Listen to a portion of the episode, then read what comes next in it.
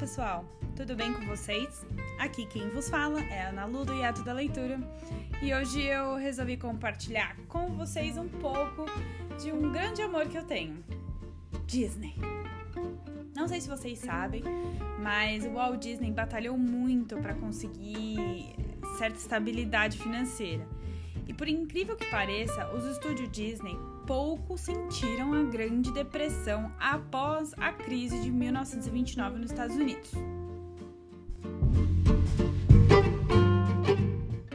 Momento cultura no hiato da leitura. Para quem não sabe, o período da Grande Depressão ocorreu entre os anos de 1929 e 1939 e foi uma grande recessão econômica que acabou com o mundo inteiro, que teve como causas é, a superprodução e principalmente a especulação financeira.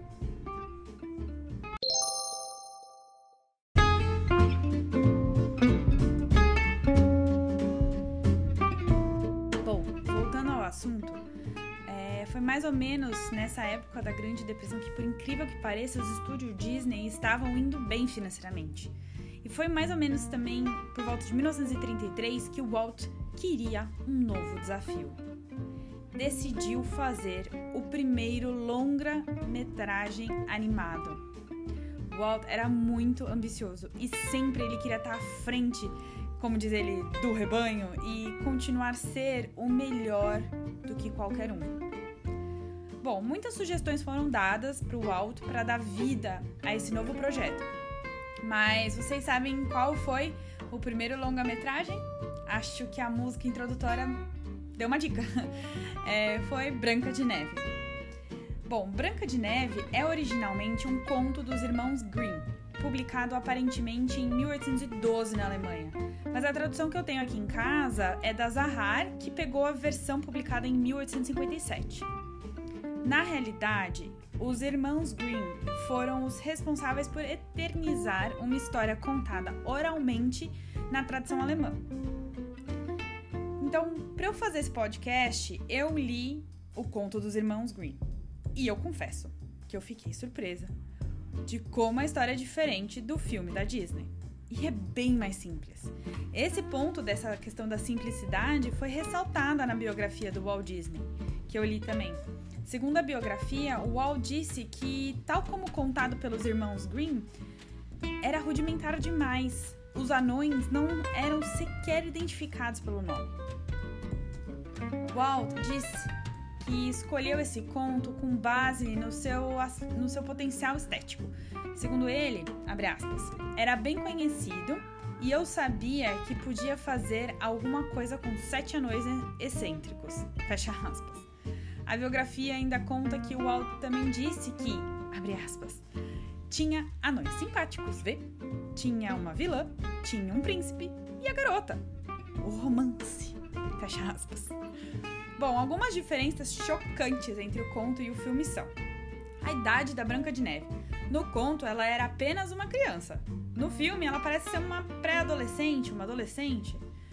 No conto, a bruxa má não pede pro caçador trazer o coração como prova da morte da Branca de Neve. Ela pede os pulmões e o fígado. E detalhe, a bruxa má come os pulmões e o fígado, falsos, claro, né? Dados pelo caçador. E o mais chocante de todos, preparem-se. Ela não acorda, a Branca de Neve, não acorda com o beijo encantado do príncipe. Diz o conto que, quando os ajudantes do príncipe estavam carregando o caixão de vidro da Branca de Neve pela floresta, eles tropeçaram, o caixão caiu e a Branca de Neve expulsou um pedaço de maçã que estava empalado em sua garganta. Sim, a Branca de Neve estava apenas engasgada com um pedaço de maçã envenenada. Essa parte eu fiquei assim completamente em choque com a distinção. Bom, partindo para o filme, a ideia ela surgiu em 1933 e o filme ficou pronto e foi lançado em 21 de dezembro de 1937. Foram quatro longos anos necessários para desenvolver um roteiro, produzir os desenhos, fazer a animação, sincronizar as vozes, as canções pro clássico dos clássicos filmes Disney fosse ao ar. E foi um sucesso absurdo.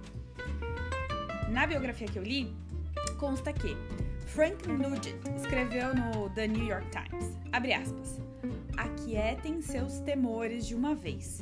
O Sr. Disney e sua espantosa equipe técnica se superaram.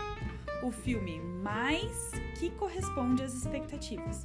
É um clássico tão importante cinematograficamente como O Nascimento de uma Nação ou O Nascimento do Mickey Mouse. Fecha aspas. A revista Times disse: era uma autêntica obra-prima para ser mostrada nos cinemas e amada pelas novas gerações. Muito tempo depois que o atual safra de astros, roteiristas e diretores estivessem dormindo onde nenhum beijo do príncipe poderá despertá-los. Fecha aspas. Mas não é para menos, né, gente? O filme foi resultado de quase 600 empregados que desenharam e pintaram quase 250 mil desenhos. É muita coisa. A biografia ressalta que depois de Branca de Neve, não se poderia realmente voltar ao Mickey Mouse e ao Pato Donald. Era preciso ir adiante. Como o Walt disse a um visitante que foi ao estúdio logo após a liberação do filme, aspas, nós nos tornamos conscientes de que os dias de desenho animado, como nos conhece, nós conhecemos, tinham acabado. Fecha aspas. E o lucro, gente, foi tão grandioso, mas foi tão grandioso que o Walt conseguiu construir um novo mega estúdio.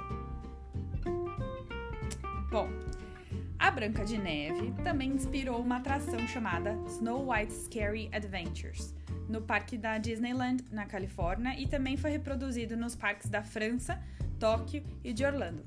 No entanto, essa atração lá no de Orlando, que é o Magic Kingdom, não tem mais, mas foi construída recentemente a montanha russa dos Sete Anões.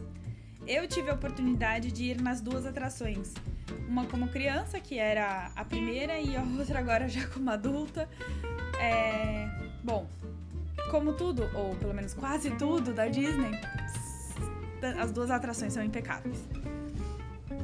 Bom, além disso, sem contar as diversas releituras que essa história gerou, certo?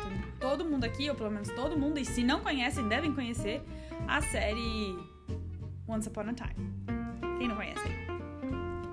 Bom, é, o que eu fico assim pensando e que me faz curiosa de querer procurar, de querer buscar essas informações, é que eu acho incrível essa capacidade de transformar um conto que em tese é simples nessa mágica produção cinematográfica que se tornou um clássico.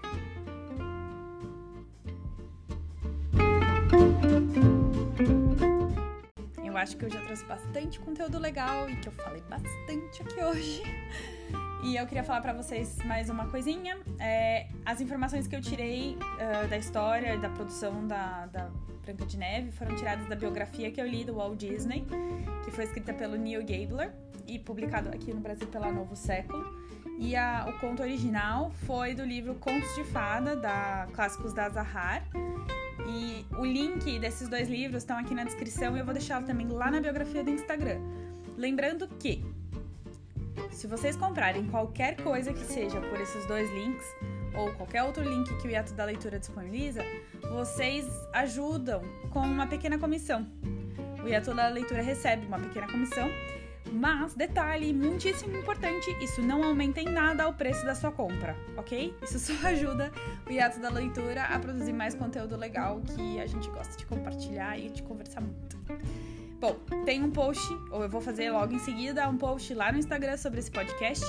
E eu queria muito que vocês fossem lá conversar comigo. Eu queria saber se vocês gostaram desse novo modelo de episódio e se vocês conhecem outras curiosidades do mundo Disney e da, da, produção da Branca de Neve, porque se tem uma coisa que eu fico empolgada para conversar, é disso. Então, espero vocês lá, espero que vocês tenham gostado e agradeço imensamente novamente a sua companhia e até o próximo episódio.